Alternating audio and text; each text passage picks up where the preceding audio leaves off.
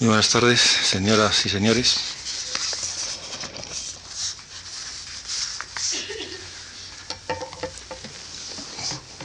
Trataré en primer lugar de conectar lo que quiero contarles hoy con lo que fue el tema de la conferencia de hace dos días.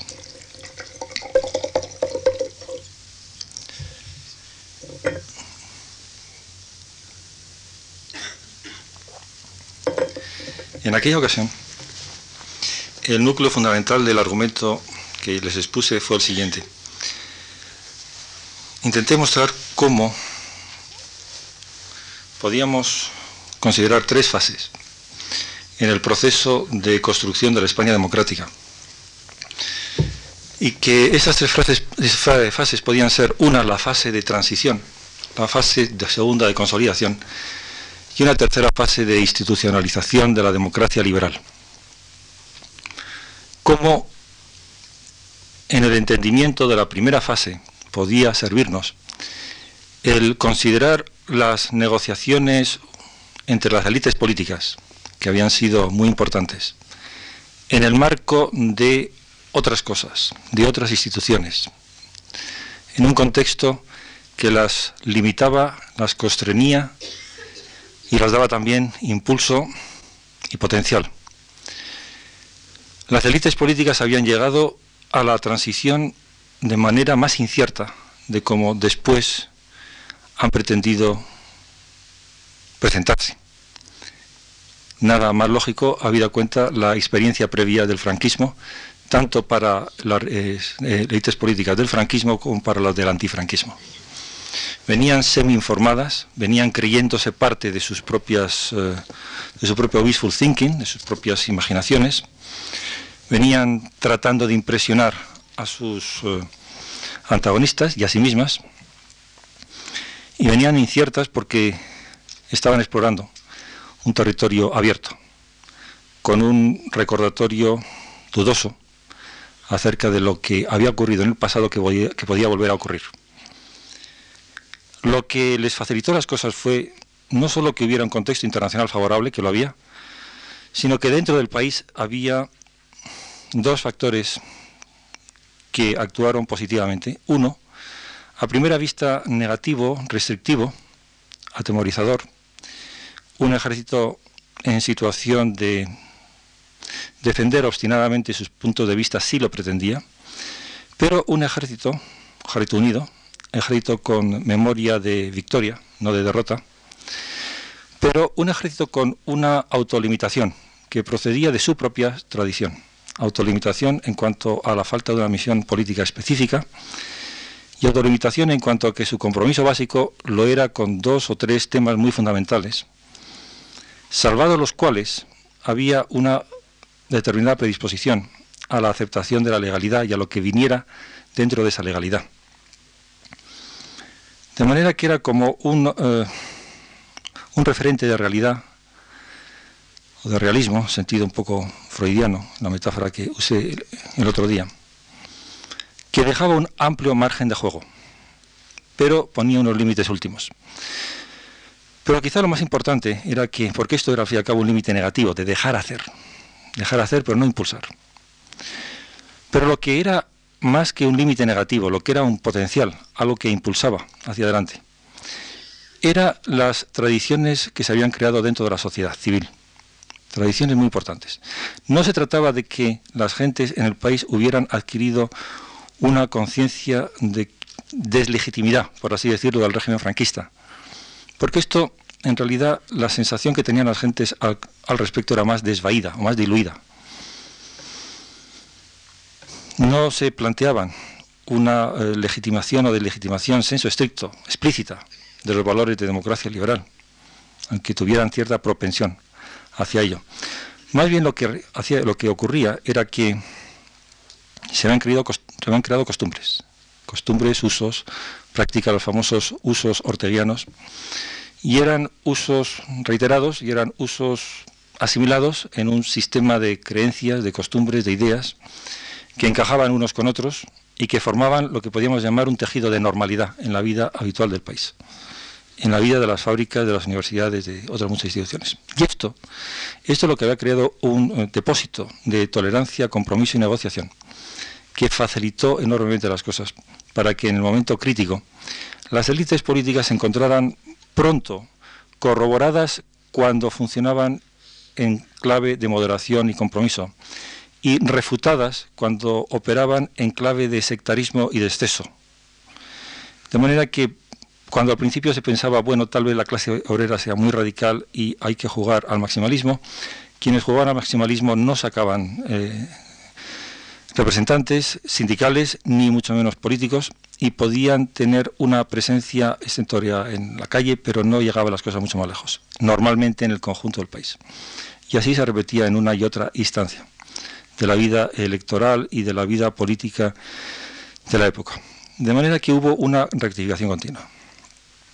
Esas tradiciones societales fueron muy importantes también a lo largo de la consolidación, porque de alguna forma eran como el telón de fondo social, institucional, de vida práctica, que cimentaba, daba sentido a esa eh, cultura de que hay que superar la guerra civil, cultura de la conciliación y del consenso en la que se incrustó la memoria histórica un poco rectificada o repensada de la guerra como tragedia, que es el segundo punto que les mencioné el otro día. Pero lo que hasta ahora es, o lo que hasta este punto era una historia, o es una historia positiva, y muy positiva de la transición y de la consolidación, empieza, al menos en la exposición que les hice a ustedes, empieza a convertirse en algo que merece más eh, atención atención crítica. La primera anticipación de esa atención crítica fue, bueno, reconvertir la guerra civil en tragedia es interesante, está bien, es importante, es útil, tiene funciones positivas evidentes. Nos empuja a todos a perdonarnos, olvidar, reconciliarnos. Pero mm, no será un poco el lado, uno de los dos lados de una de una moneda cuyo otro lado, cuyo reverso, sea olvido demasiado fácil, demasiado superficial, el pasar demasiado por encima de cómo y por qué ocurrieron las cosas, sobre todo por qué, atribución de responsabilidades específicas, ¿no será todo esto una algo así como paso preparatorio para la amnesia? Para instalarnos en una normalidad un poco superficial. Y no acabar de aprender porque aprender eh, probablemente requiere no simplemente el reconocimiento superficial de las cosas, sino el hacer tiempo o espacio interior para, para hacerlas propias, para interiorizarlas, para digerirlas, para darse cuenta que ciertos problemas que ocurren requieren un tiempo de, de vivir con ellos y de hurgar en las causas de los mismos. De manera que no será este esta lectura de la guerra civil como trágica, más que un indicador de, profundidad o de radicalidad en nuestra reflexión sobre nosotros mismos, el indicador de una cierta superficialidad e indiferencia. Primer punto. Y esta sospecha, que es como ven la sospecha de algo que es eh, cara y cruz, que es con dos cosas, positiva y negativa al tiempo, se acentúa conforme nos adentramos en el problema de la institucionalización de la democracia liberal y nos damos cuenta que eso es un problema más grave, más importante que simple consolidación, que no se trata ya de imaginar que es que la democracia va a estar siempre con nosotros porque no hay alternativa, sino que se trata de pensar hasta qué punto cala en las creencias y en los sentimientos de las gentes, son reglas que se internalizan, eh, a las cuales nos atenemos en nuestras prácticas y vidas cotidianas, sin trampas, con pocas trampas. ¿Y cuál es un poco el quicio de una democracia liberal? Pues en gran parte, o la piedra angular, o el, el signo distintivo, pues en buena parte la metamorfosis que se supone procura de gentes que en lugar de ser súbditos de un Estado de un gobierno o de una autoridad política, pretenden ser ciudadanos pretenden formar parte activa de una esfera de debate público y por implicación de decisiones públicas, de decisiones colectivas. Pero si lo que ocurre es que las tradiciones que se van creando en el país son, por lo que sea, tradiciones del abandono de la esfera del debate público en manos de organizaciones, partidos oligarquizados, controlados por pocas gentes, con manos, manos relativamente férreas, que se insularizan o se inmunizan con respecto a la, presión, a la presión de la opinión pública, que entretienen una eh, retórica electoralista que muchas veces poco tiene que ver con lo que efectivamente van a hacer. Por lo tanto, si lo que domina en la esfera de la opinión pública es la dejadez o la dejación de la sociedad, la alienación política en el sentido de dejación de responsabilidad, si la sociedad se reconvierte a una posición de queja o pasividad, si vota, sí, vota, ciertamente vota, pero votar se convierte en poco más que un ejercicio, algo poco más que ritual. Al fin y al cabo, las alternativas de política sustantiva no serán tan grandes, quizá no son tan grandes. La sensación de desconfianza crece respecto a eso que sea el sistema político, sin que esto suponga proclividad hacia el apoyo a partidos antisistema, sin que esto suponga eh, guiños hacia una alternativa al régimen, ni mucho menos. Pero, sin embargo, ya no hay ahí compromiso o ya no hay interés. Y si los datos de las encuestas dicen eso, pues es un indicador. Los datos de la encuesta hay que tomarlos siempre con grano salis, no son, tienen que ser contextualizados, pero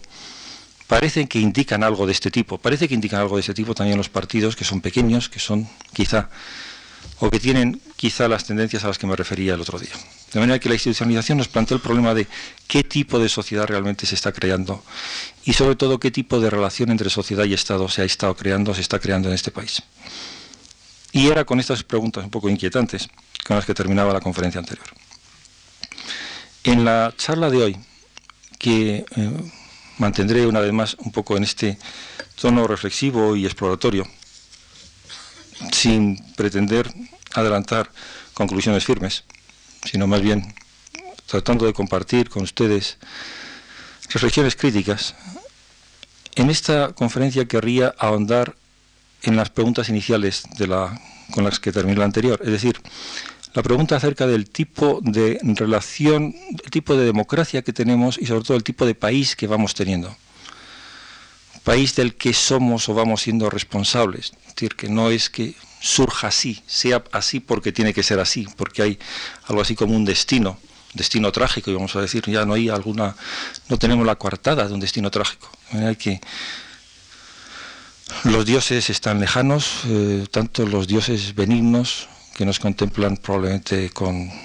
suavidad y alguna ironía, y los dioses malignos que parece que no es este el momento de los grandes truenos y relámpagos. De manera que nos dejan vivir, nos dejan vivir. Y no hay razones de eh, catástrofes inminentes, eh, no hay crisis terribles, no hay grandes dramas. Lo que hay es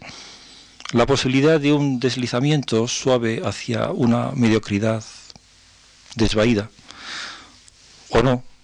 que puede ser considerado como razonable, o que puede ser denunciado desde un punto de vista heroico o hiperheroico o melodramático. Eh, no, no está muy claro cuáles son nuestros criterios. Tenemos que inventar nuestros propios criterios.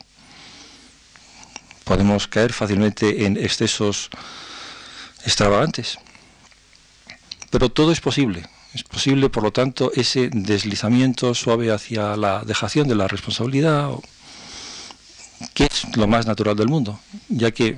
creo que sería un poco iluso imaginar que la especie humana tiene una propensión oh, invencible hacia la libertad. La libertad es un pequeño misterio, ni siquiera porque la pretendemos dadas los muchos riesgos y costes que por necesidad implica. De manera que eh, sería posible actuar o, contemplar las cosas con una, filosofía un poco escéptica considerar que quizá las cosas no sean para tanto. Al fin y al cabo estamos ya en Europa, tenemos ya una democracia, tenemos un capitalismo bastante presentable, los conflictos sociales no parece que sean tan graves, el que haya unos eh, partidos oligarquizados pues eh, ocurre en las mejores familias, casi todos los sistemas políticos del mundo tienen ese tipo de partidos.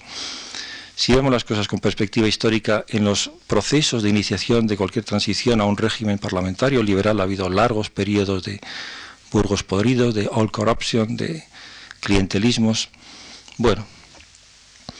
de manera que tenemos que inventar nuestros propios criterios y establecer eh, nuestro propio juicio,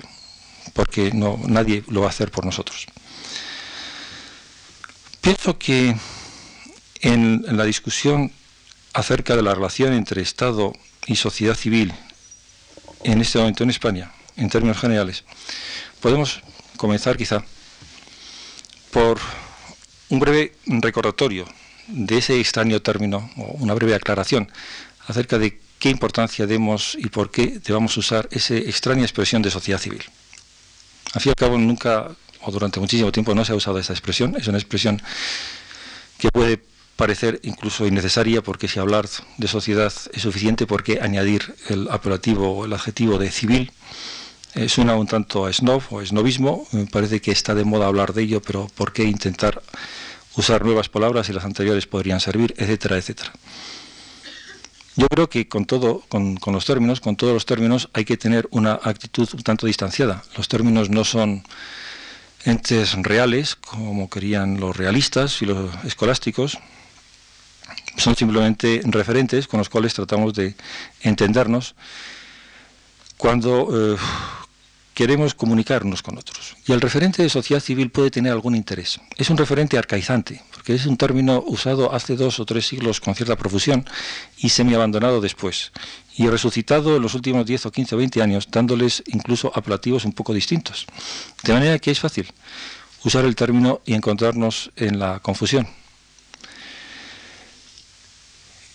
Yo propongo una lectura de la sociedad civil muy sencilla, que aunque sencilla, tiene a pesar de todo una pequeña complicación, y es que puede ser usado en dos sentidos. En un sentido muy lato, sociedad civil sería aquello a lo que se referían una serie de gentes del siglo XVII y XVIII, pongamos los filósofos escoceses, que creyeron encontrar en la sociedad anglosajona, sobre todo en la sociedad inglesa de su época, un tipo o un modelo de sociedad que recordaba de alguna forma la civitas o la polis o la sociedad antigua con su mm, prosperidad material y prosperidad eh, cultural,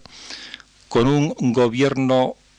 muy respondente o responsive, o que respondía a los ciudadanos, en la que los ciudadanos, no súbditos, estaban profundamente implicados, y que de alguna manera limitaba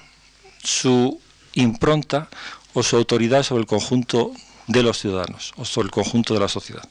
Ellos imaginaban que frente a los estados despóticos de la Europa continental, en la Inglaterra del siglo XVII y sobre todo del siglo XVIII, gracias a dos guerras civiles, de manera que no de manera incruenta y rápida y fácil, sino gracias a dos guerras civiles, y gracias a la expulsión de una dinastía que pretendía imponer un Estado absoluto, en diferentes versiones, se había llegado a un modus vivendi con una sociedad autoorganizada en gran medida, en manos de unos ciertos segmentos aristocráticos, pero que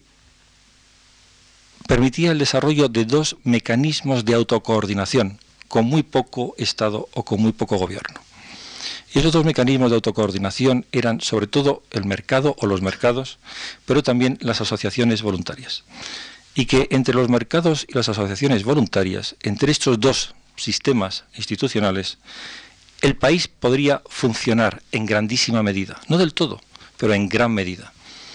De manera que era simplemente preciso dejar hacer a estas dos instituciones, coordinarlas, articularlas, experimentar con ellas. Y la prosperidad seguiría la prosperidad vendría. Vendría en forma de sociedades de debates científicos, vendría en forma de compañías mercantiles, vendría en forma de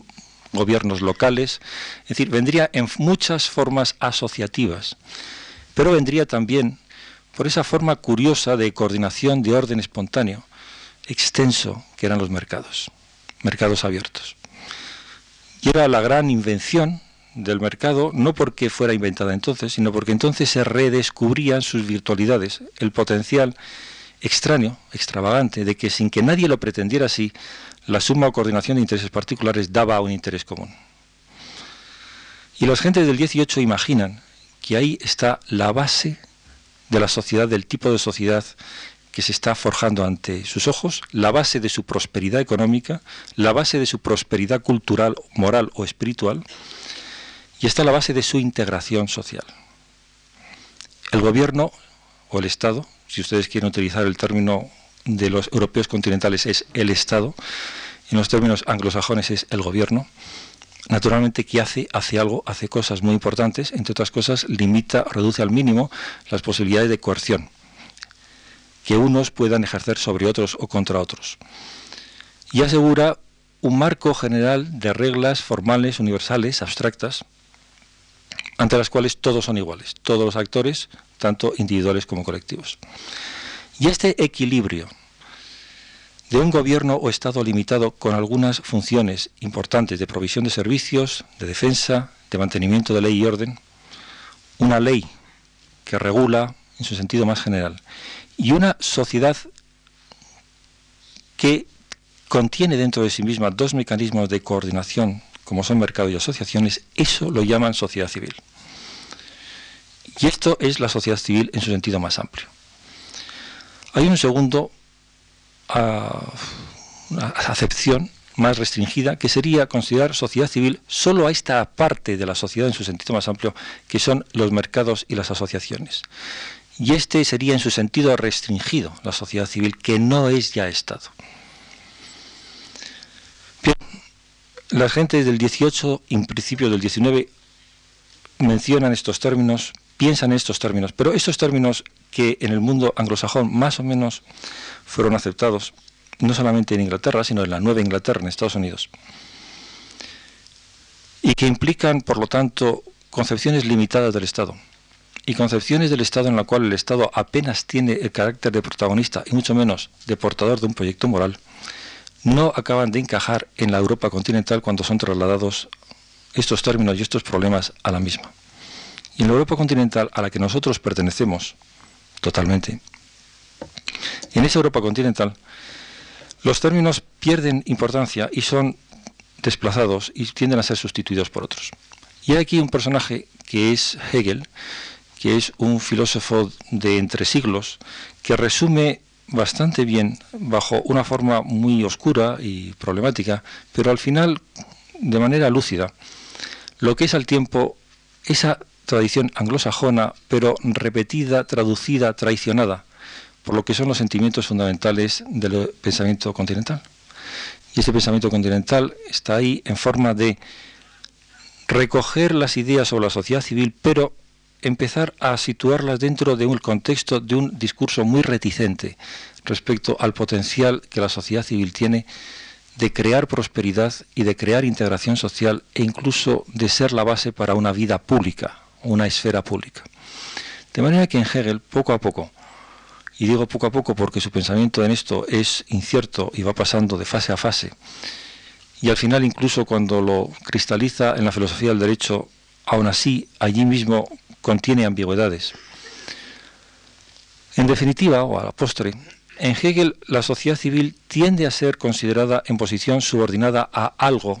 que se convierte más importante, cada vez más importante, y domina el proscenio, que es el Estado, el Estado mismo. De manera que sí, hay en Hegel algún reconocimiento de que la sociedad civil tiene lo que, podía, lo que se llamaba o lo que él llamaba una capacidad de universalidad abstracta o de particularismo o de universalismo implícito, no explícito, algo que ver con la mano invisible de Adam Smith. Pero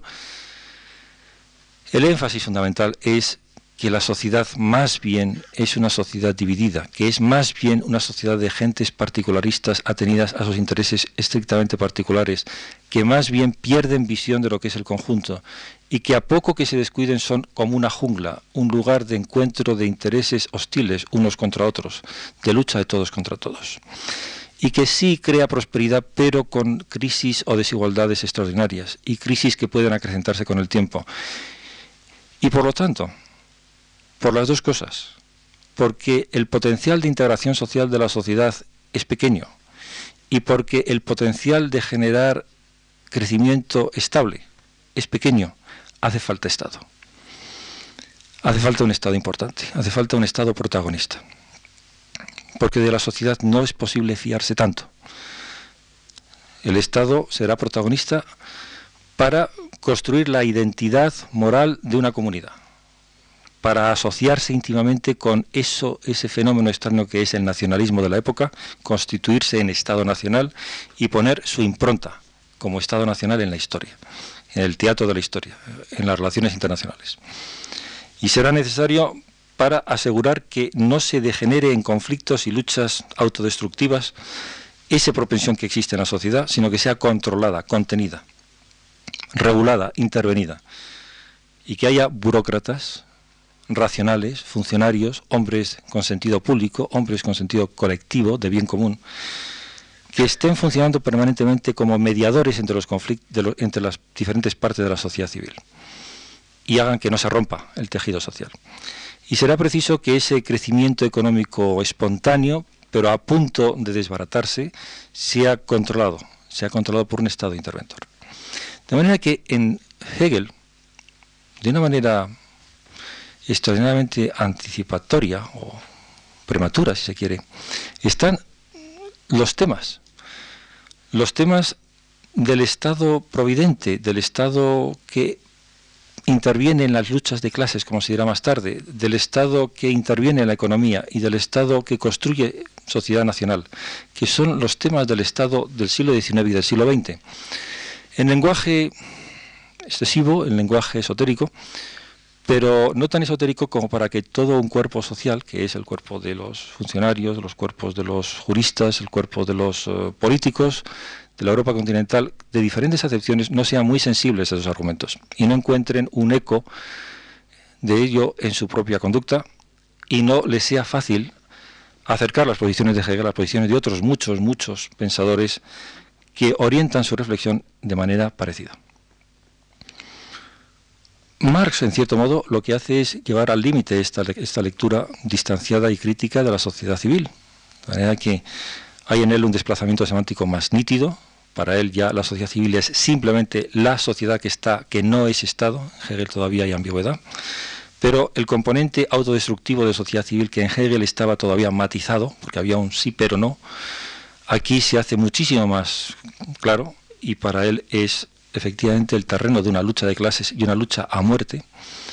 Y en segunda instancia es la guerra, la jungla, la lucha de todos contra todos. No hay posibilidad de construir consenso social, serían treguas, treguas precarias. No hay posibilidad de construir sociedad moral o comunidad moral. Eso no sería más que una mistificación, una ideología de la clase dominante que pretendería que todos creyeran o pensaran en esos términos, naturalmente para su propio interés pero no habría razón para una cosa así. Y en cuanto a qué va a ocurrir con el capitalismo, el Estado podrá intentar eh, más o menos ponerle paños calientes a sus crisis y resolver algunos de sus problemas. Algo hará, algo resolverá a la postre. Al final eso no funcionará y no será suficiente. Y lo que hace Marx es decir, bueno, la sociedad civil siendo lo que es y estando, eh, lo que tenemos que hacer es optar por una de las partes de la sociedad y esa parte ese parte que en la tradición marxista clásica, aunque no la única, se convierte en la parte que es eh, protagonizada por un partido, ocupará un Estado con todas las reticencias que se quieran, un Estado quizás solamente durante un periodo de tiempo, quizás solo para la primera fase, pero un Estado y durante esa primera fase, ¿qué Estado? Un Estado que es la dictadura del proletariado, invento que no es de la tradición marxista posterior, sino que está en Marx como está en Engels, y que la socialdemocracia alemana introduce dentro de sus escrituras y el Lenin y el bolchevismo no hacen sino continuar, llevar al límite, etcétera, etcétera. Y lo que implica esto es una tradición a la postre profundamente estatista. Estatista puesto que aunque ese Estado sea provisional y sea un Estado que en último término debería desaparecer, no sabemos cómo, algún día, cuándo, por lo pronto en términos de escenario histórico alcanzable, en el términos del escenario histórico con el que vivimos, ese Estado es el portador de una transformación bárbara, extraordinaria, inmensa de la sociedad. Es la que va a convertir o construir los hombres nuevos, la sociedad nueva, integrada, sin clases, y la que va a crear mediante el control colectivo de los medios de producción y la planificación un orden racional de crecimiento económico. Y la realización de esto, porque esto no se queda en meras palabras, es 60, 70, 80 años de un experimento histórico extraordinario. El experimento histórico de un Estado que trata de reconstruir la sociedad desde sus bases y el hombre desde sus bases crear sociedades nuevas y hombres nuevos, en la desconfianza de las fuerzas espontáneas de esas sociedades civiles, civiles, que hay que penetrar, que hay que infiltrar. Gramsci tampoco está tan lejos de esto, porque desde el punto de vista de Gramsci también lo que hay que hacer con la sociedad civil es infiltrarla y penetrarla y hegemonizarla. Se desconfía de ese mundo, es un mundo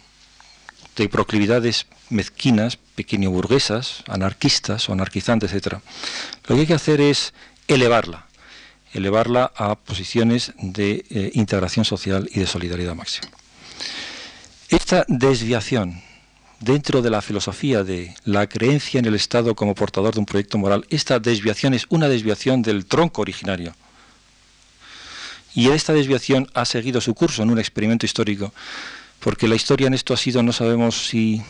benigna o despiadada, es decir, ha permitido que este experimento llegara muy lejos y atravesara unas experiencias de muchos países y de muchos decenios. Y ilusiones renovadas de muchas generaciones de gentes con ilusiones y sentimientos de sufrimiento en la impotencia y en la desesperación de mucha gente que ha sufrido esto decenio tras decenio. De manera que ha sido un experimento extraordinario, cuyo fin parece que estamos viendo ahora. Es curioso este fin, se ha dicho entre paréntesis, porque en este fin, si observamos lo que está ocurriendo en Europa Oriental, vemos cómo llega al límite el fracaso de este Estado con un proyecto moral de transformación para cumplir ninguna de sus, eh, de sus misiones. Es decir, la misión de construir una identidad nacional se rompe porque lo que le rompe al Estado marxista o socialista en, en, los países de Europa del Este o de la hasta ahora llamada Unión Soviética, no sabemos por cuánto tiempo, una de las cosas que le rompen es su incapacidad para articular identidades colectivas o nacionales. Y lo que le rompe es la incapacidad para construir tejido social. Y en Polonia, si se llama solidaridad, su alternativa es como con una venganza irónica, simbólica, puesto que arranca o arrebata ese término de solidaridad que pretendía ser uno de los frontispicios del credo de la fraternidad socialista y se lo enfrenta, y se lo enfrenta a partir de una tradición totalmente distinta, la tradición de una iglesia católica y la tradición de un campesinado y la tradición de un nacionalismo supuestamente reaccionario. Y son estos los que devuelven, devuelven la solidaridad a, los gobiernos comunistas de su momento, fusionándolos con una experiencia específica de clase obrera explotada por el sistema socialista. Pero si seguimos un poco la, la misma lo que ha ocurrido en Checoslovaquia es la reconstrucción de una esfera de libertad, una esfera de discusión o debate público, a la contra o enfrentada con las realizaciones de un Estado socialista que ha sido definido como mentira. De manera que lo que Havel y las gentes de, los, de la Carta 77 han puesto de manifiesto durante años en Checoslovaquia es la puesta en cuestión de la pretensión de ese tipo de Estado para ni siquiera decir la verdad acerca de qué es y de qué hace y, y cuál es el, el tipo de relación entre Estado y sociedad que existe allí, porque ha tenido que existir en la duplicidad o en la mendacidad. De manera que la esfera pública estaba um, degradada. Y lo que hemos visto en Hungría, estoy recorriendo Polonia, estoy recorriendo Checoslovaquia, estoy recorriendo en Hungría, es que solamente a través de un mecanismo externo al sistema económico, cual fue la segunda economía semicreada por el cadarismo desde mediados de los años 60, ha permitido la semisubsistencia en ese país, el medio progreso en ese país durante 10 o 15 años, y poner algunas de las bases de lo que quizás sea un potencial de recuperación económica más fácil allí que en otros sitios posiblemente, solo porque se pudo construir a la contra de ese Estado. De manera que ese Estado no ha sido capaz de crear crecimiento económico sostenido, no ha sido capaz de crear unidad o identidad nacional y no ha sido capaz de crear una esfera de debate público, una democracia real como pretendía. Naturalmente que parece ahora, a toro pasado, por así decirlo, fácil este tipo de refutaciones. Pero si lo hago, lo hago en primer lugar porque a pesar de todo eso no ha terminado y las ilusiones que la izquierda europea ha mantenido, tiene mucho durante mucho tiempo y que mantiene excesivamente, tienen que ver todavía con el intento por salvar lo que se pueda de un experimento, que no debería ser salvado tan fácilmente. Pero lo digo no solamente por esto, sino lo digo porque todo esto no es sino la desviación de un tronco previo. Y el tronco está en el planteamiento que llamo hegeliano, pero podía no llamar hegeliano. Era el pensamiento, el mainstream, el pensamiento dominante de la Europa continental, obsesionada durante siglos con la idea del Estado y con la importancia del Estado como, este, portador de un proyecto moral. Es el Estado, es la Europa continental la que ha inventado el término Estado, en primer lugar, que se inventa hacia el siglo XV y XVI, y esa construcción sumamente curiosa de que el Estado se nos, ante, se nos, eh, se nos, parezca una entidad cuasi metafísica independiente de los actores y las instituciones que contiene. De manera que se hable de el Estado e, e, e, e imputemos a, ese, a esa abstracción una subjetividad capaz de visión, de voluntad y de capacidad de implementar o ejecutar sus, sus designios. De manera que vivimos con este ente metafísico en la mejor de las conciencias, siendo así que es una evidente falacia de abstracción. Esto es una construcción imaginaria que entre todos hemos construido y a la que hemos decidido dar unos poderes omnipotentes. Los juristas, este poder extraordinario de la soberanía, entendida no, no como van como supremo sobre otros ya existentes, sino como el poder fundamental, fundante de cualquier otro poder social, político, cultural que pueda existir en un territorio. Naturalmente que todo esto fue, ocurrió par y paso con las pretensiones usurpatorias de las monarquías absolutas, de nuestros Austrias, de nuestros Borbones, de sus Estuardos, de sus Borbones, de sus Hohenzollern, de sus Habsburgos, en otro tipo de, de sus uh, Romanov. Es decir, todas esas dinastías tenían naturalmente un interés en que creyéramos esta construcción metafísica, legal, de la soberanía del Estado, del Estado que se impone sobre todos nosotros y al cual debemos. ¿Debemos qué en último término? Pues debemos, al parecer, no la subordinación condicionada de hombres libres a un gobierno limitado y condicionado, es decir, a un gobierno que merece ser obedecido dentro de los límites de la razón y dentro de los límites del respeto a nuestra dignidad que no procede del Estado, que no procede de él. Es decir, no ese tipo de respeto, es el respeto entre gentes libres, sino el respeto de la servidumbre moral y de la subordinación moral.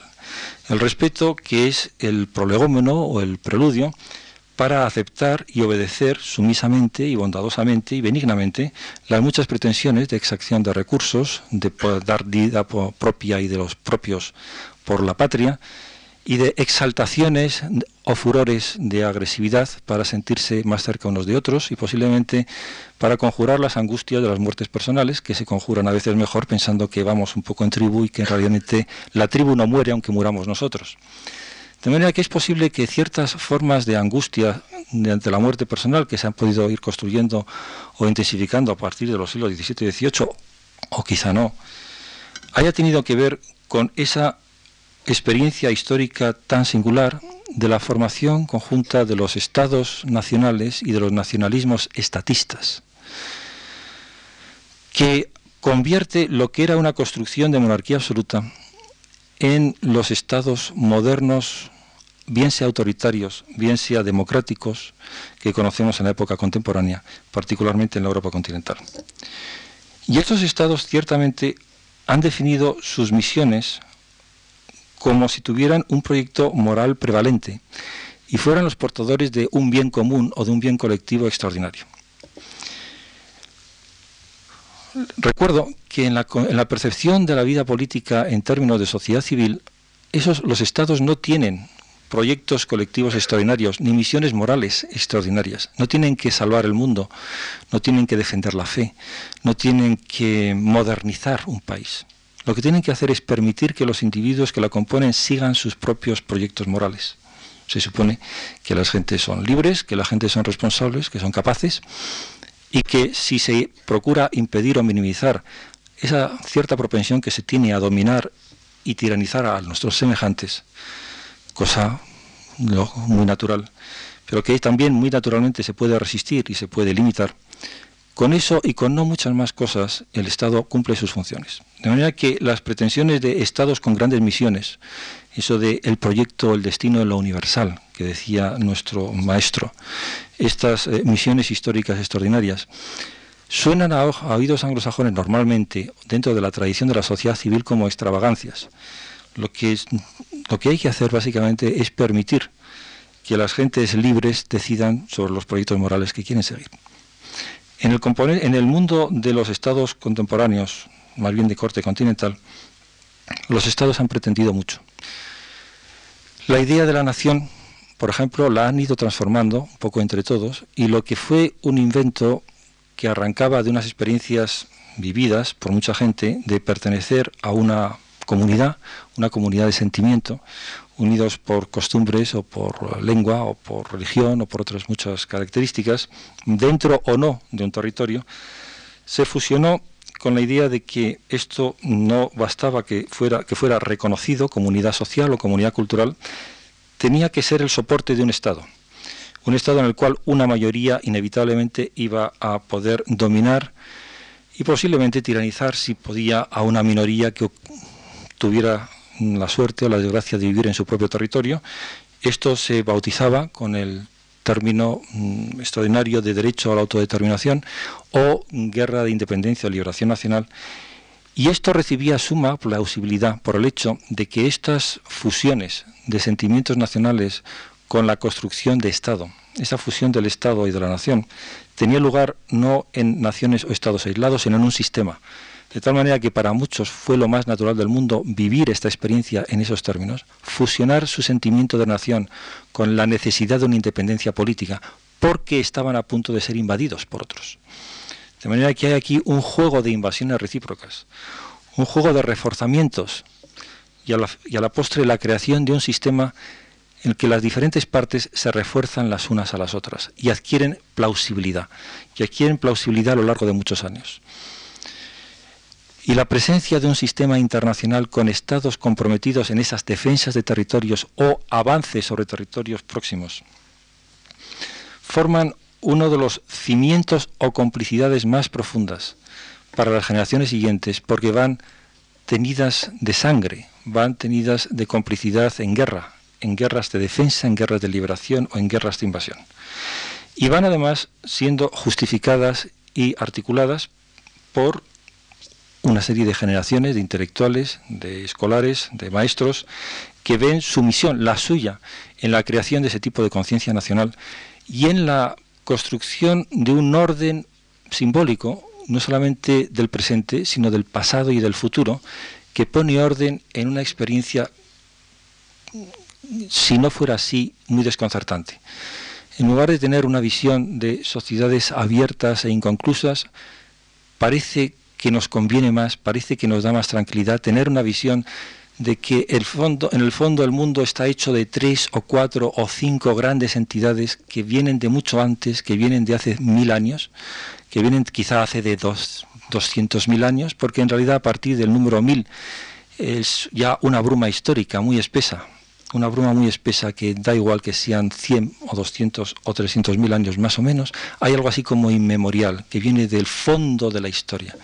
Y en ese fondo de la historia hay como tres grandes, cuatro, cinco, seis grandes actores y tenemos un drama que podemos seguir un poco bajo el modo de las novelas históricas que las gentes del 19 van leyendo y las novelas de nuestras propias biografías y se pone un orden un orden en una España que es como un personaje de novela histórica, o una Francia, o una Inglaterra, y todo esto es plausible, es plausible por la escolarización, es plausible por las cuarteles, es plausible por el cambio y el arranque o el desarraigo de las gentes de sus situaciones inmediatas en esas experiencias de escuelas y cuarteles, es posible por la experiencia de los periódicos y en 100 o en 150 años no solamente es plausible, sino que es lo más normal y lo más natural del mundo y los estados han ido construyendo una identificación. De manera que tenemos unos estados que pretenden mucho, que pretenden cada vez más, pero también que dan o pretenden dar o parecen dar mucho, que es sentido y orden. Sentido y orden y por lo tanto conjura frente a la angustia de a qué pertenezco. Pero esto naturalmente se acompaña de esa capacidad que tienen los estados modernos y contemporáneos para poner sordina a la lucha de clases que efectivamente se desarrollan, como preveía en parte Hegel, como preveía en parte Marx, solo en parte, pero se desarrollan durante el siglo XIX y durante el siglo XX, y los estados se constituyen como instrumentos de mediación interesantes o importantes, y por lo tanto hacen plausible su pretensión de dar orden social, un orden que si no estaría muy amenazado, y dan también plausibilidad a su pretensión de crecimiento económico. De manera que no es en vano, no es sin motivo, como nos encontramos que el invento, ese invento extraordinario de grandes estados o de estados, con misiones eh, de identidad nacional, comisiones de intervención económica comisiones de creación de orden social, son poco a poco y cada vez más aceptados por diferentes generaciones de gentes. No voy a, naturalmente, entrar aquí en una discusión pormenorizada de lo que es este proceso histórico desde su arranque, solamente estoy dando los grandes rasgos. Y son algo así, un grandes rasgos, orientados solamente a permitirnos entender en qué medida esa plausibilidad del Estado Nacional contemporáneo o moderno se ve relativamente puesta en cuestión las grandes pretensiones a la sobrevaloración del Estado puesta en cuestión por los acontecimientos de los últimos 10, 15 o 20 años un poco en todas partes.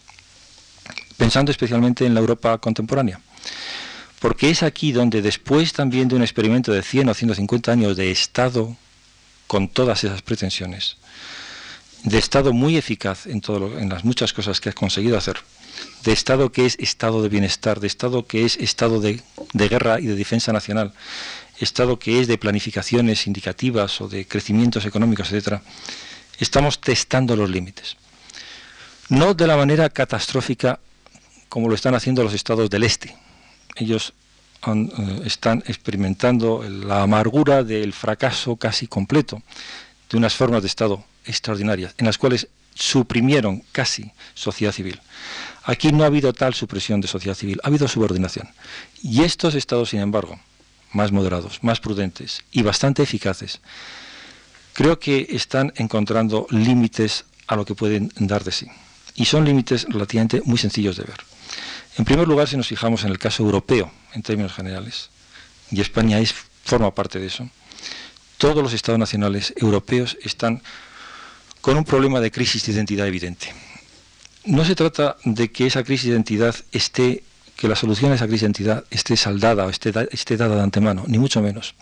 Lo que es evidente es que vivimos y vamos a vivir con esa crisis de identidad de Estado Nacional en los próximos 10 o 15 o 20 años. Y no sabemos cómo saldremos de ella. Si la señora Thatcher ha perdido el poder hace pocos días o muy poco tiempo en, Inglaterra, en parte ha sido a causa de esto. No tanto porque haya podido ser vista como antieuropeísta por parte de europeístas, de Tories europeístas, sino más bien porque ha sido vista por los Tories o los conservadores que no eran europeístas como una persona que no estaba sabiendo manejar ese problema de la crisis de identidad del Estado Nacional. No porque esté muy claro cómo haya que hacerlo, sino que estaba claro que la forma estridente en que lo estaba haciendo ella minimizaba el potencial de influencia de Inglaterra en la construcción de la Europa comunitaria. Es decir, su crisis ha sido una crisis no desde el europeísmo puro y duro, ha sido una crisis desde un nacionalismo autocrítico o de la sensación de un Estado nacional que tiene que replantear su propia estrategia y su definición si quiere influir en eso extraño que está surgiendo, dejando un poco en suspenso qué es exactamente lo que está surgiendo. Porque lo que está surgiendo es sumamente extraño. Si en Alemania está ocurriendo un acontecimiento de la envergadura de la reunificación alemana, está ocurriendo contra el telón de fondo contradictorio de la asunción de responsabilidades crecientes en la construcción de Europa. Por lo tanto, los propios alemanes están inciertos respecto a cuál sea el tipo de Estado nacional con al que se enfrentan. se enfrentaron con, con la Alemania Oriental sin estar seguros de qué era eso, pensando que quizá tenía una identidad y que quizá era necesario mantenerla, y quedaron muy sorprendidos, sobre todo los socialdemócratas, cuando se dieron cuenta que no había tal identidad, que había muy poca, que lo que había era un deseo vehemente de ser lo mismo que Alemania Occidental. Y están en el proceso de digerir esa incorporación masiva y sobre todo ese resurgimiento de un instinto de que formamos parte de un pueblo o de una nación. Pero eso está ocurriendo al mismo tiempo que todas las, que reciben la atribución de responsabilidad por parte de todos sus vecinos y de su propia conciencia histórica turbadísima, de que tienen que protagonizar, no se sabe cómo, la construcción de la nueva Europa. No se sabe cómo. Porque su conciencia histórica está turbada por su historia particular desde los años 40 o desde los años 30. Y el europeísmo era, alguna forma, durante mucho tiempo para muchos de ellos, una huida hacia adelante de una conciencia histórica muy perturbada. No hay que seguir país a país, pero todos los países europeos se encuentran en una situación en la cual no aciertan todavía a entender, ni podemos realmente entender, cuál es el proceso en el que estamos implicados. Y le ponemos unos títulos de federalismo o de confederación cuyo contenido todavía no sabemos cuál es. Pero lo que sí sabemos es que de alguna forma lo que era el Estado Nacional de antes ya no es lo mismo y ni podrá ser lo mismo. Porque gran parte de los problemas centrales le desbordan. Y le desbordan los problemas de estabilidad económica y cada vez más le van a desbordar los problemas de una identidad colectiva que se supone que se llamará Europa y en la cual se supone que se crearán fronteras respecto a lo que no es Europa. Y no tenemos todavía claro con qué argumentos excluimos o incluimos dentro de esas fronteras, ni con qué estatus a los que no son Europa, a las gentes del Magreb, a las gentes que vienen del norte de África, o los que vengan de Turquía, a los que vengan de Europa del Este y no sabemos cómo organizar nuestro estado del bienestar europeo. Y están hablando los nordeuropeos del dumping social, de aceptar el sistema de estos países latinos que funcionan tan mal y al que, a los que al final tendremos que dar subsidios. La solidaridad europea es todavía un problema y un misterio. Pero lo que sí es cierto es que vivimos ya con esos problemas, aunque no tengamos respuesta, y ese es el ámbito de los problemas con los que vamos a vivir cada vez más en los próximos 10 o 15 años. En este ámbito, ¿qué significa el Estado Nacional español o el Estado Nacional francés? Bueno, pues significa un residuo, un residuo importante, y no sabemos muy bien en qué consiste ese residuo. Porque si todo ese, eso que llamamos residuo desaparece, desaparece para un vacío, y un vacío que no es fácil de llenar, porque no es fácil crear una esfera pública europea no es fácil simbolizar nuestra adhesión a Europa imaginando que pertenecemos a algo cuyo centro de gravedad se llame Bruselas o se llame los cuatro o cinco, la red de cuatro o cinco grandes eh, ciudades europeas que ocurre que están más o menos en el centro, que ocurre que, que es donde están las concentraciones de poder, de estatus y de conocimiento, de sabiduría y las densidades mayores de ese tipo de recursos en el conjunto, todo esto que hace no solamente del resto de nosotros, países periféricos, sino incluso de ellos mismos. Es este el tipo de sociedad que queremos eh, y si no, ¿cuál es? Lo que es evidente es que este tipo de problemas desborda el Estado Nacional. Si miramos las cosas más desde dentro, es obvio que en un país como este los problemas de las micronacionalidades o las regiones son agudas, son importantes. No me voy a extender en ellos, pero es obvio que ahí tenemos también problemas de cómo articular los sentimientos de pertenencia a cosas menores que las naciones clásicas o cosas más pequeñas que los estados-naciones y articularlas con todo el conjunto. No es solamente un problema de diseño institucional o de ingeniería institucional, es un problema de sentimientos, de emociones muy importantes y muy profundos. Por lo tanto, el Estado, los Estados nacionales europeos no nos encajan fácilmente. Y el Estado español, en este caso en concreto, tampoco acaba de encajarnos fácilmente. El Estado español, el de la transición a la democracia, el de la consolidación, empezó con un nacionalismo español al mismo tiempo intenso e inhibido, porque había o sentía que el nacionalismo español había estado algo contaminado de alguna forma por los excesos retóricos del régimen anterior, pero poco a poco ha sido evidente que los términos de España, el sentimiento de españolismo, ha crecido en el lenguaje y en el verbo o en el discurso de la gente, de los, de los hombres públicos, en la forma de plantear los problemas, sentimiento de solidaridad ante una crisis nacional, sentimiento de solidaridad ante las posibilidades de un, de un golpe o una involución política, sentimiento de pertenecer a algo juntos, cuando entramos en Europa entramos juntos. Cuando se trata de plantear un problema de competitividad de la empresa es la española, es la nacional. Pero todo esto va subtendido o como acompañado de signos de interrogación, de cómo rearticulamos esas cosas, cómo articulamos ese nacionalismo español con los otros nacionalismos que existen en el país. Es pueril imaginar que simplemente porque hemos inventado eso de los términos de naciones y nacionalidades en la Constitución, eso resuelve nada. Los sentimientos nacionales son sentimientos nacionales, punto. Y por lo tanto hay varias nacionalidades en este país y varias naciones de sentimiento en este país. Y lo que se puede hacer es conectar o articular eso con un sistema político de una forma u otra, pero los reconocimientos son obvios. La clase política, al articular política y sectariamente y con una tendencia a la rigidez en el debate, estas cuestiones a veces las confunde y las complica más que las resuelve. Pero en el fondo, esos son problemas, los problemas de las convivencias entre los nacionalismos españoles que tampoco lo va a resolver el Estado ni el sistema político propiamente dicho. Se resuelven en la vida cotidiana y en las negociaciones pragmáticas de la sociedad civil en gran medida. Es decir, que así como que sea Europa, los políticos están a la zaga de que sea la Europa que entre los empresarios, sobre todo los empresarios por ahora, los famosos mercaderes, estos tan denostados por algunas prensas y por algunas posiciones políticas, esas gentes lo están haciendo. Lo están haciendo en, menor medida, pero lo están haciendo, y quizá cada vez más, los sindicalistas. Lo están haciendo los académicos o las gentes o los profesionales, y las gentes que van de un lado a otro, y las gentes que establecen relaciones profundas o de amistad, o de interés, o de identificación ideológica en Europa. Y eso lo están haciendo. De la misma manera, la España que sea, se está haciendo por la sociedad civil que la está construyendo. Y las convivencias ciudadanas en País Vasco, en Cataluña, son las que están construyendo, reconstruyendo o destruyendo convivencias lingüísticas, convivencias de trabajo. Las leyes, las posiciones políticas vienen a la zaga. El propio enfrentamiento con la violencia en el País Vasco ha sido importante las tomas de posición de los partidos políticos, pero las tomas de posición de los partidos políticos han venido a la zaga del sentimiento de fatiga y de polución moral que se ha ido generando y expandiendo en el País Vasco a la vista de tanto asesinato impune y de un trato discriminatorio respecto a una minoría significativa del país. Y es esos sentimientos de fatiga que tardan en crecer, los que cuando crecen, una vez que crecen, crean bases sobre las cuales los estados generalmente incrustan, o las clases políticas incrustan sus actividades. Pero sus protagonismos no son tan frecuentes como ellos lo plantean.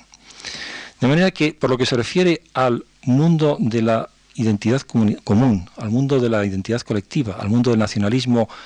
europeo, supra-español o supraestatal, o micro, o dentro de España. Lo que nosotros tocamos en la experiencia de todos estos últimos años son, sobre todo, no la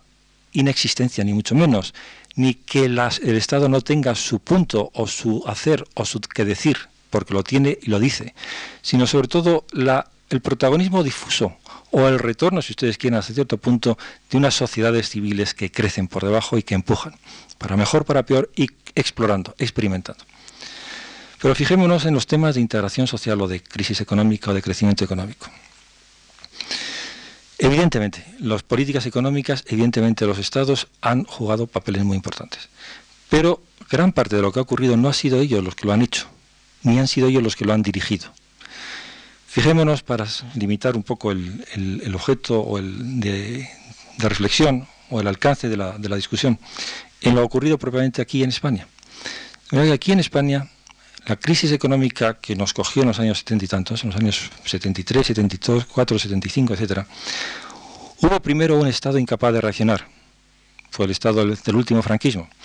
que no tenía capital político para hacerlo, que estaba incierto, desconcertado, que además la sociedad le hizo ver muy pronto que una política de austeridad no podía aceptarse si no era en condiciones de sistemas distintos. Y que puesto que estamos jugando todos en el fondo a una vida de negociaciones, la negociación primera tenía que ser una negociación del sistema conjunto de vivir de la convivencia del país. A lo largo de los 76, 77, 78 hay confluencia de cosas. Una es, y no, no podemos olvidarlo, iniciativas tomadas desde el Estado y a partir del Estado, pero no necesariamente por la parte más visible del Estado. Es decir, no por los partidos políticos o no por los liderazgos políticos propiamente dichos, sino por conjunto de profesionales en la administración económica del país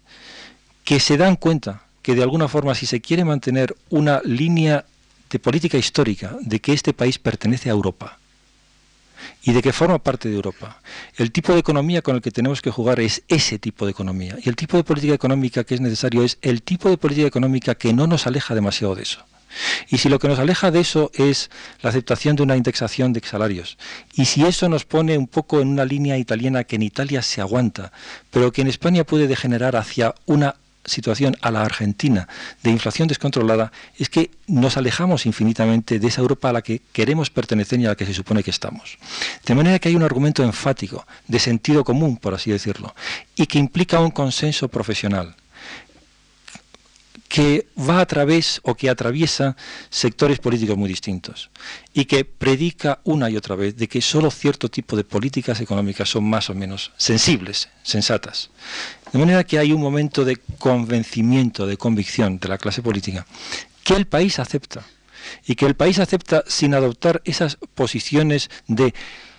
lo acepto, pero lo acepto rechinando los dientes porque es intolerable para mi dignidad. No, no, lo acepto porque es bastante razonable. Lo acepto porque es bastante normal. Lo acepto sin encontrarme porque a nadie le gusta una política de austeridad, menos sufrirla, pero lo acepto en el paquete de que hay un sistema político distinto, hay algún tipo de compensación vía estado del bienestar que crece, hay algún tipo de compensación simbólica vía una semi-reforma fiscal que va, se, se sabe que va básicamente a presionar a los asalariados y no va a presionar demasiado a profesionales y empresarios, pero es algo así como una compensación simbólica parcial de que algo se mueve en la dirección de algún tipo de reparto de cargas. Sí, se acepta con muchas reservas, se acepta pensando que habrá trampas en el camino, se acepta pensando que habrá torpeza, se acepta. Y cuando los sindicatos dicen aceptamos, no es que los sindicatos en un ataque de clarividencia vaya mucho más lejos de las masas de un país que por otra parte las tienen tratando de controlarlas porque están a punto de desbandarse, sino todo lo contrario, las masas del país están bastante tranquilas a ese respecto. Lo que hacen los sindicatos es controlar la ira de sus sindicalistas locales, que sí querrían más porque han imaginado, por la desinformación y por el prejuicio ideológico comprensible y generoso que han entretenido durante muchos años de lucha política generosa, que eran posibles muchas más cosas en sus propios, según sus propios parámetros. Eso sí tienen que contenerse, pero no el país. El país semi acepta y acepta que haya eso que se va llamando pactos sociales, que son pactos de entendimiento y acomodo, que no son ideales, pero que son pactos de acomodo. Y son pactos de acomodo en los que se les ve algún tipo de solución. Y son pactos de acomodo que van en la línea de la creación de una tradición de entendimiento, de semi-aceptación de legitimidad de un sistema económico, nunca con entusiasmo, como en ninguna parte, pero una cierta aceptación, y que están bien, es decir, que crean cierta estabilidad, que dan margen de juego a las asociaciones, para protagonizar cosas y para tomar responsabilidad. Por lo tanto, todo esto queda, da un margen a mercados, a mercados que implican ciertas austeridades y requerimientos y exigencias y mini regulaciones. Dan juego a asociaciones, dan juego a entendimientos entre ellas. Y dan juego a que si esas asociaciones funcionan, obtendrán apoyo del país, si no, no obtendrán menos si no son capaces de incentivar, si no son capaces de motivar, obtendrán poco. Pero está ya en su terreno, no es una imposición a priori, es un margen de juego que se da a agentes libres para funcionar sensatamente en función de las circunstancias. Y eso funciona una serie de años. Y esto no solo, pero esto da cierto tipo de estabilidad social, esto da cierto tipo de prosperidad económica y esto lo da con un semi-protagonismo, o por lo menos con una importancia considerable a el país, al país que funciona, presiona y se coordina por sí mismo. La línea de estos X años, de estos 5, 10 o 15 últimos años, en conjunto, ha sido una línea que ha dado juego a las asociaciones del país y que ha dado juego a los mercados con límites. Y aquí vengo un poco al punto de los límites y de las modalidades. Y es interesante comentar brevemente este punto de las modalidades y los límites, con objeto también de que, de la misma forma que al finalizar en la conferencia anterior señalaba el cara y cruz de la lectura de la guerra civil como tragedia, también conviene ver el cara y cruz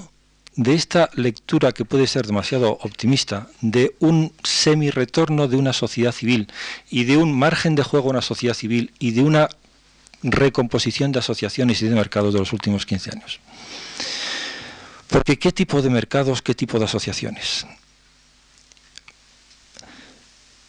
Los mercados, como las asociaciones, y en asociaciones incluyo no solo asociaciones sindicales y empresariales, sino empresas, implican disciplinas e implican morales, que no son fáciles de construir y que probablemente llevan bastante tiempo el construirlas. Y es muy posible que la improvisación de los últimos 5, 10 o 15 años deba ser juzgada un poco como una improvisación y una exploración ad hoc, que deja mucho que desear, en parte atenuada por el hecho de que tiene todavía poco tiempo de vida propia. No lo sé. No lo sé. Pero no es fácil construir mercados. La prueba de que no es fácil de construir mercados es que el mercado laboral que nosotros tenemos es un mercado de trampa. De manera que tenemos unos mercados regulados mínimamente que en el fondo, que se supone que absorben una parte de la población en edad y con deseo de trabajar, pero la población en edad y con deseo de trabajar en España es curiosamente muy inferior al del resto de toda Europa, de manera que la tasa de actividad de los españoles es muy pequeña comparativamente y no es difícil saber por qué, entre otras cosas, porque simplemente las dificultades para un acceso al mercado de trabajo son tales que han desanimado a priori a una enorme parte del país. De manera que hay un porcentaje amplio de gentes que ni siquiera pretenden entrar ya en el mercado de trabajo y no cuentan, no ya como desocupados, sino ni en población activa, por esa simple razón. La tasa de actividad española es bajísima. Segundo, con una tasa de actividad baja tenemos una tasa de paro del 16 o el 15 o el 16% que durante muchos años ha el 20%. Esto, si lo tomáramos rigurosamente en serio, sería absolutamente extraordinario. Es decir, vivir con el casi el 20% de paro durante los 7, 8, 10 años que hemos vivido, es decir, un quinta parte, es, eh, es un escándalo para un país que pretende tener de sí mismo la, eh, la imagen de que es un país que funciona. Y al parecer nosotros tenemos esa imagen de nosotros mismos. Bueno, con un 20% de paro que implica un 15, que implica un 40 o un 50% de toda la gente joven. Que la gente de 18 o 24 años, si quieren y desean trabajar, el 45% ya sabe que no lo hace. Ocurre que hay una economía subterránea. Y esa economía subterránea no sabemos cuánta es. En todas partes hay su economía subterránea, pero aquí da la impresión de que hay una economía subterránea abundantísima. Esa economía subterránea abundantísima supone pues un trampeo con el salario mínimo legal, un trampeo con los eh, pagos de la seguridad social, unos trampeos indefinidos. Esos trampeos son mm, aceptados más o menos, ahora están saliendo en,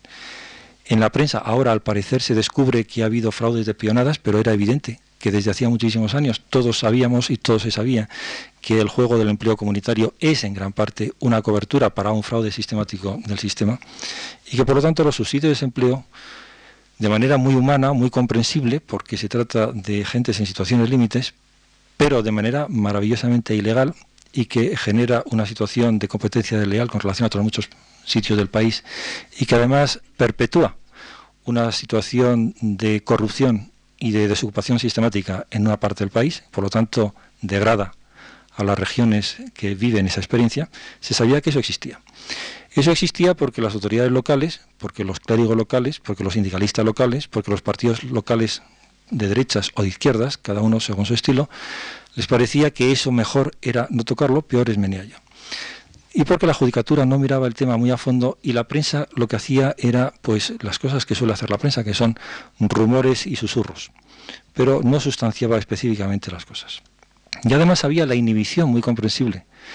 de que era un tema un poco de extrema necesidad. Por lo demás, eh, útil e interesante a ciertos efectos, por ejemplo, a efectos de hinchar nuestro eh, comercio exterior, en algunos casos por una especie de dumping oculto. En definitiva, un tejido de complicidades en una situación de ilegalidad que podría eh, más o menos alcanzar pues, unos porcentajes muy altos de la población del país. Todo esto con, eh, recubierto de nombres eh, o de términos, términos, por ejemplo, de solidaridades.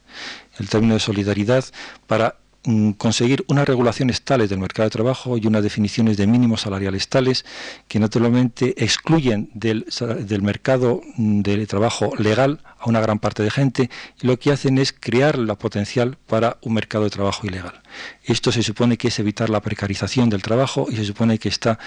es una exigencia de la solidaridad de clase. También a veces se llama que es una exigencia de la solidaridad nacional, como los pequeños trampeos de los subsidios de desempleo locales son exigencias de solidaridades locales.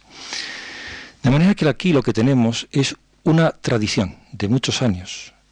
no solamente de los pactos sociales macros visibles, en los cuales las grandes asociaciones, los grandes empresarios y el gobierno se dan la mano,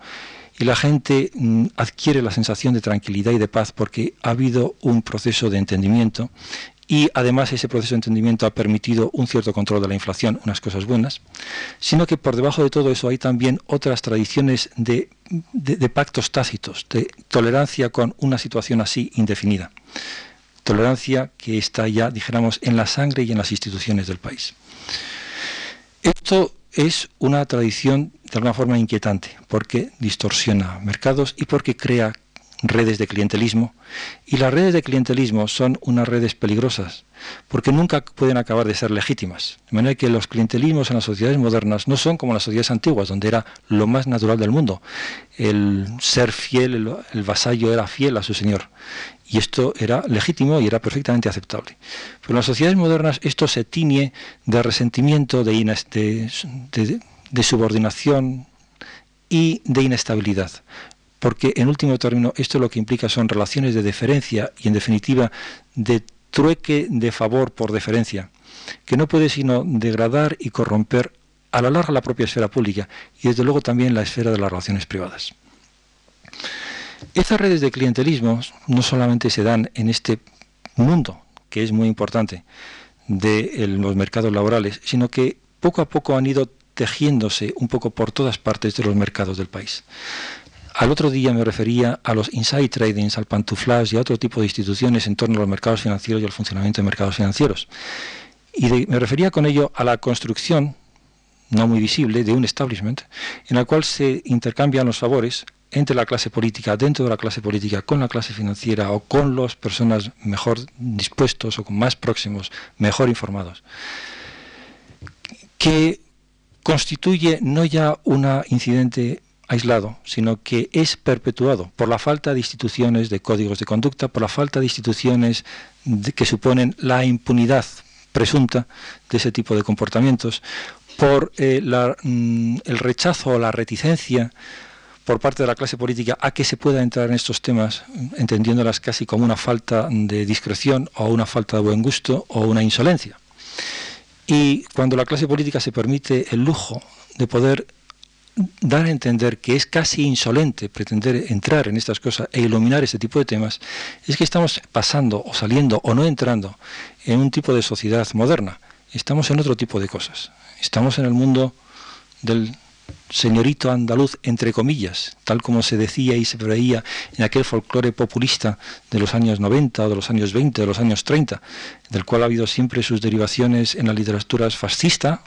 o anarquista o socialista o de novela social. Es decir, en los peores estereotipos del mundo arcaico de, la España eterna. Es decir, no son con ese tipo de insolencias como se construyen las cosas. Y esos clientelismos son clientelismos que pueden penetrar un poco todo. Son clientelismos que generan una, dijéramos, degradación de los mercados, porque distorsionan sistemáticamente lo que es un mercado, eluden lo que es la capacidad de las gentes para la competición abierta y para, la, y para, la, y para la lealtad personal no condicionada por las relaciones de fuerza. Y por lo tanto, degradan también asociaciones de todo tipo. Es decir, nosotros en este país, pienso, si pensamos un poco en términos de hacia qué tipo de sociedad vamos, no solamente tenemos un problema de funcionamiento regular abierto, de mercados abiertos, con la moral propia de los mercados, que es la moral del servicio al cliente, la moral del mercado abierto, la moral de evitar los distorsionamientos de la corrupción, la moral del contrato a largo plazo y de la visión a largo plazo. Hay toda una serie de morales. El mercado no es algo inmoral, como suele decirse, tiene su moral. Es la moral de los órdenes extensos, que suponen compromisos débiles con aquellos a los que tratamos, pero al fin y al cabo compromisos. No les tratamos como a nuestras personas íntimas de la familia, pero les tratamos decentemente, no les engañamos, no les damos gato por liebre, no les, no les engañamos sobre la calidad de los productos que les vendemos, no les falseamos las cosas, cumplimos los contratos con ellos, etc. Todo esto son morales elementales, fundamentales de los órdenes extensos y del mercado. Entonces, no ser capaz de eso, sino el trampeo sistemático con ese sistema, buscando la vuelta a través del clientelismo, esto es una degradación a largo plazo y un reconocimiento de incapacidad para competir, buscando el cobijo de la red clientelista. Pero el otro lado de la cuestión es qué tipo de asociaciones y de empresas podemos tener cara a la Europa hacia la que se supone que vamos o cara al mundo moderno. Y las empresas, como las, como las asociaciones, son también entidades complejas que requieren otro tipo de moral, pero un tipo de moral. No moralina, no estoy hablando de la predicación permanente, no estoy hablando de los recitativos rituales, no, no estoy hablando de ese tipo de verborrea moral. Lo que estoy hablando es de que solamente ciertas condiciones permiten motivaciones de la gente para ser leal a algo en común. Y cierto, solamente ciertos respetos recíprocos permiten el aprendizaje de las nuevas técnicas o de las nuevas actividades, el poder contar con los que están cerca para que se van a, a comportar de una manera predecible y honesta de compañeros en la empresa común, que no es tampoco la identificación total, que es compatible con algunos márgenes o los que sea de competición, pero que implica unos mínimos de decencia en los tratos recíprocos y unos mínimos que suponen la exclusión de formas de autoritarismo despótico. Y las formas de autoritarismo despótico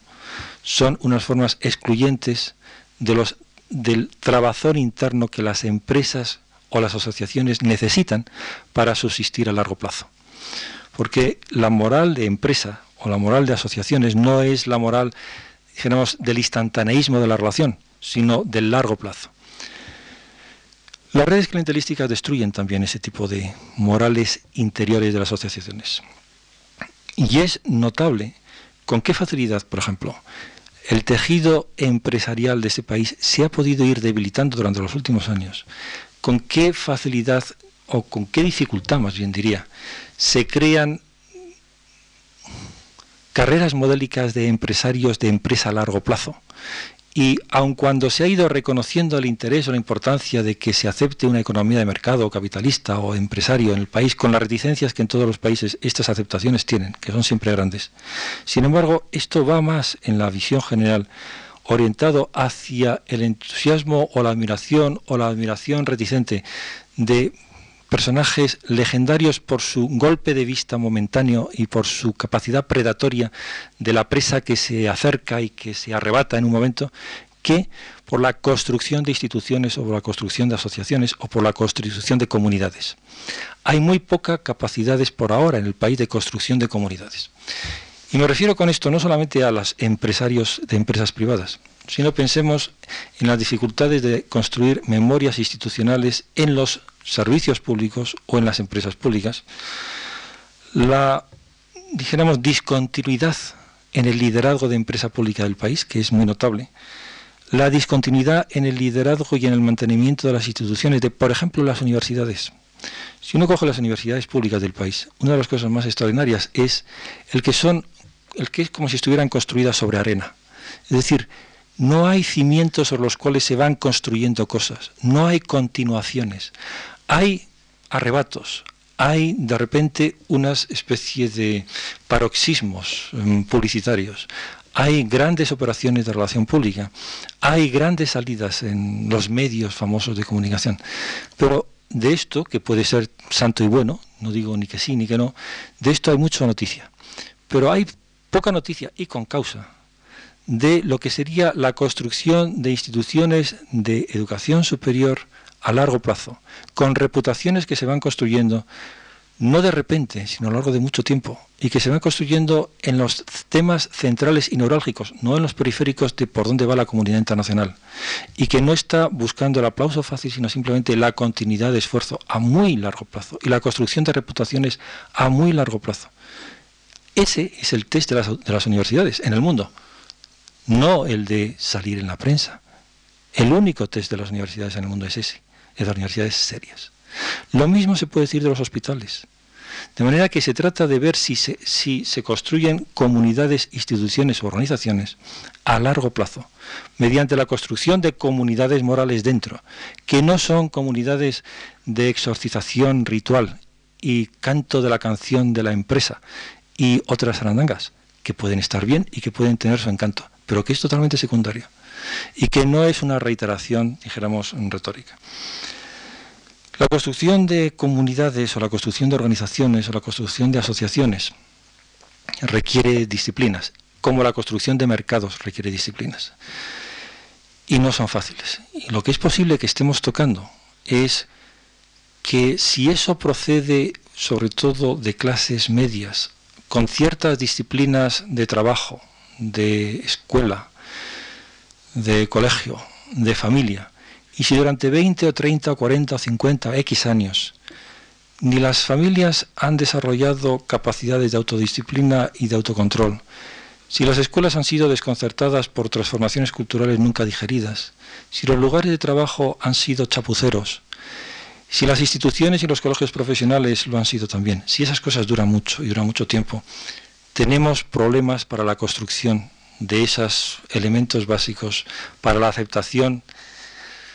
en desnudo de lo que son los mercados y las organizaciones con su propia disciplina. Y ese es un punto inquietante. Es un punto inquietante porque nos remite a un problema grave y dificultoso. Pero una vez más no querría terminar con una nota excesivamente pesimista, porque no sería esa mi intención. La idea a la que vengo es a esta. Si uno considera el récord histórico de las sociedades contemporáneas uno se encuentra con que ha habido como dos modos o dos maneras de entender la relación entre sociedad y Estado a lo largo de los últimos 200 o 300 años. Los europeos continentales apenas hemos hecho eh, referencia, apenas hemos tenido en cuenta esa tradición sui generis de la sociedad civil. Lo hemos olvidado, como se ha olvidado en general. Y nos hemos atenido a una lectura de Estado y sociedad que ha sobrevalorado las potencialidades y las capacidades del Estado para hacer las cosas. Y hemos vivido un largo periodo histórico en el cual esa pretensión del Estado de ser el portaestandarte o portador de un proyecto moral, que es la clave de su éxito, ha tenido plausibilidad. Ha tenido plausibilidad como defensor de una identidad nacional, construcción de una sociedad o un orden social y, mantenedor de una promesa de funcionamiento económico. Pero hoy día, a la altura de los 1990, 1980 o 90, pienso que tenemos necesidad de una reconsideración más distanciada y más crítica. Y ese retorno a sociedad civil lo que significa es, uno, repensemos las relaciones en términos de gobiernos, estados limitados y sociedades civiles con mucha más potencia o con mucho más protagonismo. Sociedades civiles con su doble componente de mercados y de asociaciones, los dos que son problemáticos en su relación interna, pero los dos. Pero si miramos fijamente, o si miramos entonces desde esta perspectiva lo que hemos estado viviendo para ser realistas, tenemos que darnos cuenta que esto implica la consideración realista de las dificultades de los mercados y las asociaciones, porque si no, esa sociedad civil lo que es es fácilmente es una sociedad que se entrega, que se, entrega a colusiones permanentes con los poderes públicos para evitar mercados y para asociacionismos autoritarios, para redes de clientelismo. Y hay, hay rasgos indicadores de que eso puede existir aquí y de que es importante. ¿Cuánta importancia está abierta? No pienso ni mucho menos que tenga que considerar ser, que tenga que ser considerado como dominante. Y no lo pienso, entre otras cosas, porque en esto el destino nos va a ayudar un tanto, mediante, y nos está ayudando, mediante la exposición despiadada del país a la competición exterior. De manera que lo que quizá no vayamos a hacer motu propio, por mor de nuestra propia virtud, va a ser una virtud impuesta, por mor de la supervivencia de los que quieran sobrevivir. Y vamos a experimentar la disciplina de qué significan empresas qué significan asociaciones, qué significan mercados, qué significan hospitales, qué significan universidades en otras partes del mundo. Y ese va a ser un reto. Un reto al que yo creo que podemos responder o puede responder esta sociedad civil con todas sus limitaciones. Porque dentro de ella y en ella hay un potencial de recuperación enorme y lo ha probado y demostrado en los últimos 15 o 20 años. Pero tiene que no solamente saberse capaz de ello, sino también saberse capaz de no ello, es decir, saberse capaz de frustrar su propia posibilidad. Muchas gracias.